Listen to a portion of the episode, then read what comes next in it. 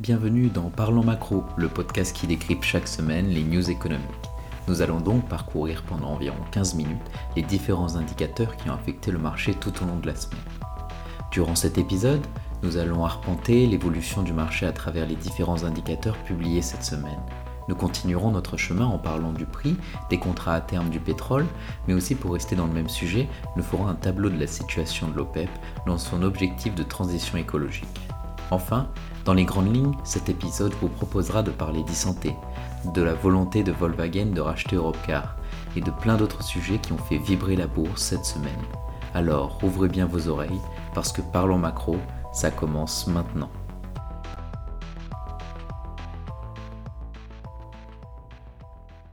Que s'est-il passé sur les marchés financiers cette semaine? Lundi, les indices actions européens ont fini en baisse. Wall Street a évolué en ordre dispersé et les taux se sont resserrés. Les investisseurs restent préoccupés par la propagation du variant indien et par les restrictions imposées dans certains pays. Le variant indien est désormais présent dans 85 pays selon l'OMS et fait redouter l'apparition d'une nouvelle vague de contamination. Aux États-Unis, l'indicateur manufacturier de la Fed de Dallas est sorti à 31.1 contre 34.9 en estimation. En quoi cet indicateur est-il bon à utiliser? L'indicateur manufacturier de la Fed de Dallas mesure l'activité manufacturière de l'État du Texas.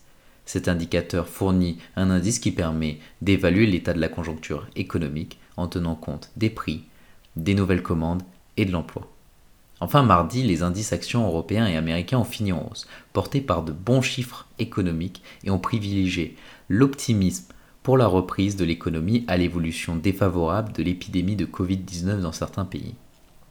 Les chiffres de l'inflation sont sortis en Allemagne et devraient s'établir en glissement annuel à 2,3% en juin contre 2,5% en mai pour l'indice national et 2,1% pour l'indice harmonisé. En variation mensuelle, les prix devraient augmenter de plus 0,4%.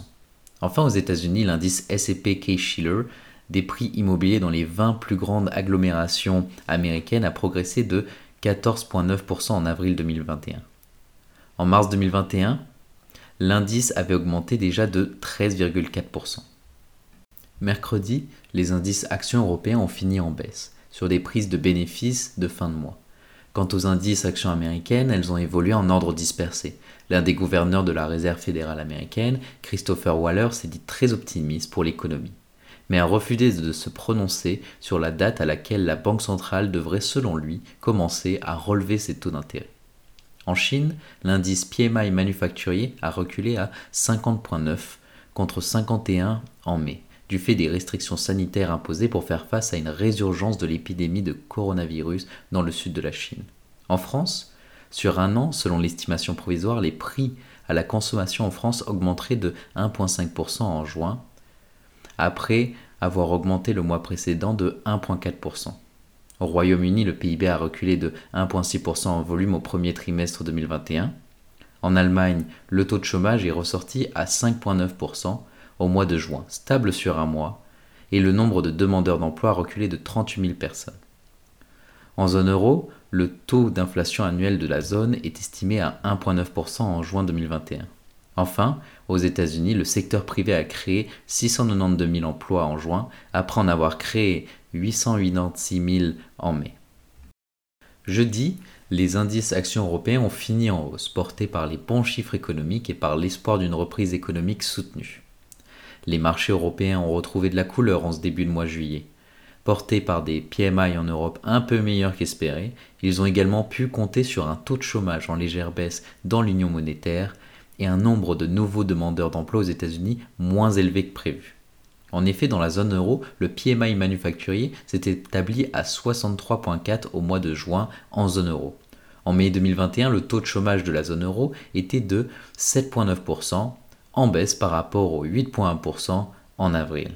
Quant aux États-Unis, on compte 364 000 inscriptions au chômage pour la semaine du 26 juin contre un consensus Reuters de 390 000. Ainsi, les indices actions américaines évoluent en ordre dispersé. Mercredi, le marché avait terminé les six premiers mois de l'année sur une progression de 13% pour le Dow Jones, de 12,5% pour le Nasdaq et de près de 14% pour le SP500 qui a fini la séance sur un nouveau record. Enfin, pour finir, vendredi, les indices boursiers européens ont fini en ordre dispersé malgré la publication des chiffres de l'emploi outre-Atlantique. Les investisseurs estimant que la publication du rapport mensuel sur l'emploi aux États-Unis ne devrait affecter la politique monétaire actuelle de la Réserve fédérale. Wall Street a donc évolué en hausse, porté par un enthousiasme mesuré à la suite de la publication du rapport sur la création de l'emploi qui était supérieur aux attentes, mais d'un taux de chômage en hausse. En effet, le nombre d'emplois créés dans le secteur non agricole a augmenté de 580 000 à 850 000, contre une estimation qui était portée à 700 000. Les salaires ont quant à eux moins augmenté que prévu, avec une augmentation de plus 3,6% en glissement annuel, ce qui représente 0,3% sur le mois. Malgré ces annonces, le taux de chômage, alors attendu en baisse à 5,7% contre 5,8% en mai, aura donc augmenté à 5,9%. De plus, la balance commerciale a encore creusé son déficit à 71,20 milliards de dollars sur le mois contre un consensus qui a été estimé à 71,4. Nous avons terminé avec les différents indicateurs qui ont composé cette semaine et nous allons passer au chiffre de la semaine qui est de 75 dollars et comme promis, nous allons parler du pétrole. En effet, les contrats à terme sur le pétrole brut à New York ont grimpé au-dessus de 75 dollars le baril, se négociant autour de leur plus haut niveau depuis 2018 après que les Émirats arabes unis aient bloqué à la dernière minute un accord OPEP+. Cette impasse pourrait donc conduire les pays producteurs de pétrole à ne pas augmenter du tout leur production. Pour certains experts, les prix du pétrole pourraient atteindre 80 dollars le baril. Les consommateurs doivent donc se préparer à un choc à la pompe. Le pétrole brut américain WTI pour le mois d'août s'est établi à une hausse de 2,4% à 75,23 dollars le baril, atteignant son plus haut niveau depuis octobre 2018 les prix du pétrole ont bondi à la suite d'informations selon lesquelles l'Arabie saoudite et la Russie se sont entendus sur un accord préliminaire concernant l'augmentation de la production de pétrole. Un accord qui comprendra une augmentation mensuelle de la production de pétrole de moins de 500 000 barils par jour par rapport à la retenue actuelle de l'OPEP de 5,8 millions de barils jusqu'en décembre 2021. Reuters a ajouté que l'OPEP est également susceptible d'assouplir les réductions de la production de pétrole de 2 millions de barils par jour entre août et décembre, ce qui suggère que l'OPEP pèse les risques d'inflation à court terme.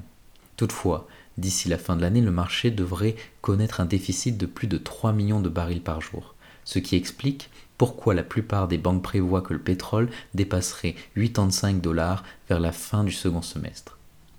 En outre, certaines sources ont ajouté que l'OPEP débat actuellement de la prolongation de l'accord de production jusqu'à la fin de 2022, ce qui entraînera de nouvelles contraintes d'approvisionnement et des prix encore plus élevés.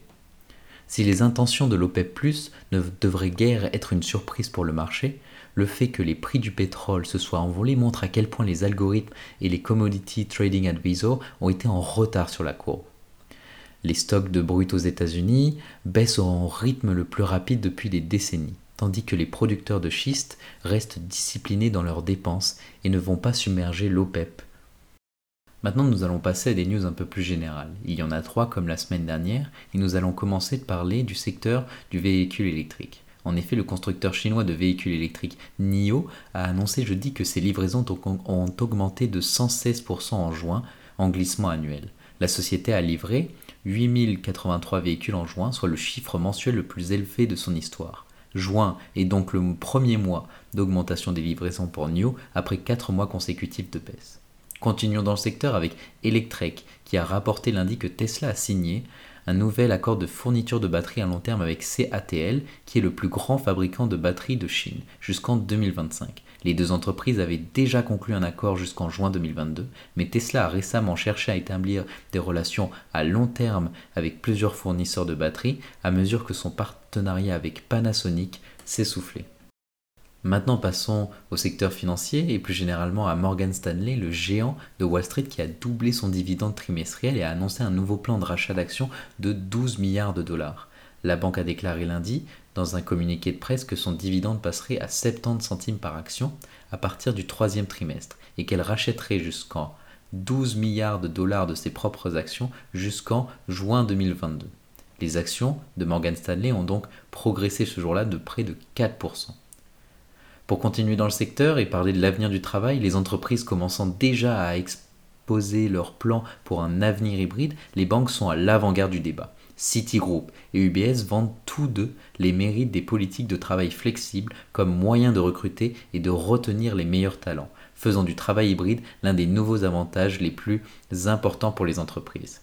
Berkeley a emboîté le pas à JP Morgan Chase et Bank of America en augmentant la rémunération des banquiers juniors afin de les fidéliser dans un contexte d'épuisement professionnel élevé. D'autres annonces sont à prévoir car les entreprises s'efforcent de créer des systèmes adaptés à la nouvelle formalité. Pour finir, on va parler de Cathy Wood. En effet, Ark Invest dépose un dossier pour créer un ETF sur le Bitcoin. La société s'est associée à 21 Share, qui est une société reconnue dans la création de produits négociés en bourse de crypto-monnaies, dans le but de créer l'Ark 21 Share Bitcoin ETF. L'objectif d'investissement de l'ETF est de chercher à suivre la performance du Bitcoin. La semaine dernière, la SEC a de nouveau reporté sa décision d'approuver le premier ETF sur le Bitcoin, et Cathy Wood, qui est depuis longtemps une fanatique du Bitcoin, a acheté des substituts de l'actif numérique sous des noms comme Coinbase et Grayscale Bitcoin Trust. Maintenant passons à l'action de la semaine. Cette semaine elle est européenne et dans un contexte de relance de la croissance et d'allègement des interdictions au tourisme, cette compagnie va être soufflée par une vague de forte croissance. C'est Europcar. Mais que s'est-il donc passé dans le secteur de la location de véhicules? Volkswagen s'est prononcé dans sa volonté d'acquérir une participation majoritaire dans Europcar afin d'élargir son offre de services de mobilité. Des discussions n'en sont pas qu'à leur début et aucune décision n'a été prise, a déclaré VV dans, une déclaration envoyée par courrier jeudi. Passons maintenant à l'action de la semaine. Cette semaine, elle est européenne et dans un contexte de relance de la croissance et d'allègement des interdictions au tourisme, cette compagnie va être soufflée par une vague de forte croissance. C'est Europcar. Mais que s'est-il donc passé dans le secteur de location de véhicules? Volkswagen s'est prononcé dans sa volonté d'acquérir une participation majoritaire dans Europcar afin d'élargir son offre de services de mobilité. Les discussions n'en sont qu'à leur début et aucune décision n'a été prise, a déclaré VV dans une déclaration envoyée, par courriel jeudi. Un jour après que Bloomberg News ait rapporté que le constructeur automobile avait fait une offre de 2,2 milliards d'euros. Voilà seulement, Europcar a rejeté une première offre non contraignante, et il n'y a aucune certitude qu'un accord soit conclu. Europcar a confirmé mercredi avoir refusé une offre de rachat de la société pour 44 centimes d'euros par action, sans préciser qui avait fait cette démarche. VV a racheté la société de location à la fin des années 90, puis l'a vendue à la société de rachat Euraseo en 2006 pour 1,2 milliard d'euros. L'offre repoussée de VV représentait une prime de 12% par rapport au cours de clôture d'Europecar mardi. L'action a augmenté de 18% au cours des deux dernières journées de bourse. L'action Europcar a atteint son plus bas niveau historique de 24 centimes le 26 février, lorsque la société a annoncé la fin de sa restructuration financière. Le prix cible moyen à 12 mois parmi 6 analystes financiers est de 42 centimes, selon les données compilées par Bloomberg. Au début de l'année, Europcar a procédé à une restructuration de sa dette et à une augmentation de capital qui ont permis d'effacer plus d'un milliard d'euros de dette et de donner le contrôle de la société à des créanciers dirigés par Anchorage Capital Group et Marathon Asset Management. Comme annoncé au début de l'épisode, nous allons parler maintenant de l'e-santé. En effet, le Salon mondial du mobile a ouvert ses portes à Barcelone, lundi. Parmi les sujets, à l'honneur cette année la santé et le bien-être. Ce sont des secteurs qui ont le vent en poupe. Avant toute chose, rappelons-nous de quoi on parle lorsque l'on parle de e-santé. Eh bien, les dispositifs sont très variés, en plusieurs segments, de la simple application mobile de remise en forme au recours à l'intelligence artificielle. Les outils peuvent aller de la prise de rendez-vous avec Doctolib en France, Ego Médical au Bénin, qui permet aussi de payer à distance, jusqu'à des mécanismes de suivi de maladies chroniques comme le diabète. On peut aussi citer les applications de santé mentale qui foisonnent avec la crise. La e-santé passe aussi parfois par des dispositifs aussi courants qu'un téléphone portable, mais aussi peut passer par des dispositifs surprenants, comme la livraison de poches de sang ou de médicaments par drone. C'est donc un marché en pleine expansion. Les chiffres varient d'une étude à l'autre, mais le constat est toujours le même, une croissance soutenue dans les prochaines années. Le marché de la santé numérique est estimé par McKinsey à environ 350 milliards de dollars en 2019. Le cabinet d'études s'attend à ce qu'il s'approche des 600 milliards d'ici 2020. En fonction des segments d'activité, les taux de croissance annuels composés iraient de 8 à 15% par, par an entre 2019 et 2023. Mais qu'est-ce qui explique cette percée de la santé numérique? Eh bien, la pandémie a joué un gros coup de pouce, notamment au service de la télémédecine et aux applications santé et bien-être.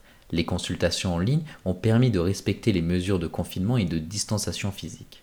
Selon, le cabinet d'études de McKinsey, publié en mai 2020, les téléconsultations ont bondi aux États-Unis avec l'arrivée de la pandémie. Alors qu'en 2019, seulement 11% des patients passaient par la téléconsultation, en 2020, ils étaient 46%. En Europe, même engouement, les consultations étaient en multipliées par 100.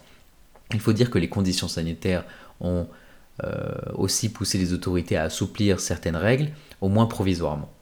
La e-santé n'a pas attendu le coronavirus pour s'envoler.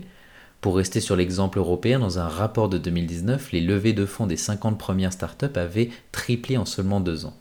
Et tout le segment de, de la e-santé est concerné. Le potentiel du secteur est vu, en outre, comme une possibilité d'améliorer les soins dans les espaces moins desservis. C'est une carte jouée par exemple en Afrique. En effet, 41 des 54 États africains se sont dotés d'une stratégie nationale de santé numérique.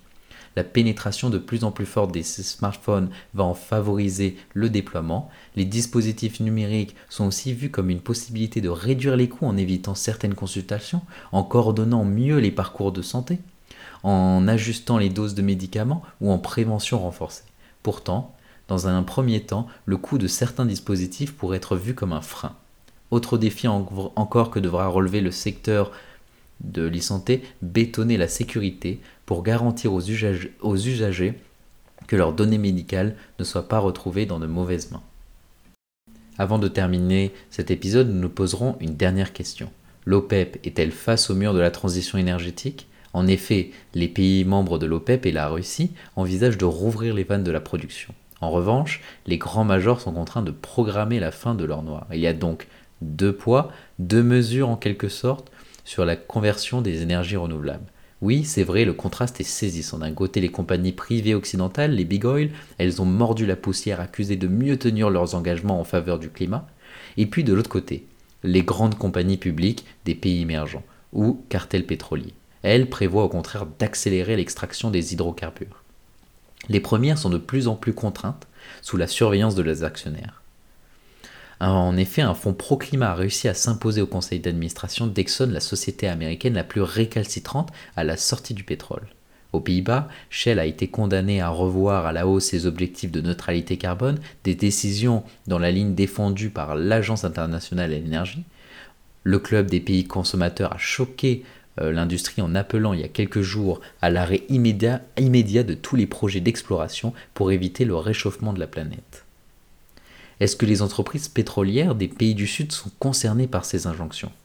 Pour la plupart, elles ne le sont pas.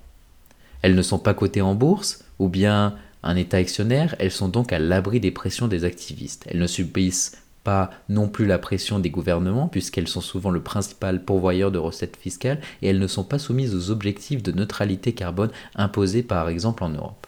Enfin, l'urgence climatique est moins forte dans leur pays d'origine. Les pays pétroliers ne représentent qu'un cinquième des émissions de carbone. Au sein de l'OPEP, seulement l'Arabie saoudite et l'Iran sont considérés comme des grands pollueurs. Dans l'immédiat, les pays pétroliers ont surtout besoin de renflouer les caisses publiques.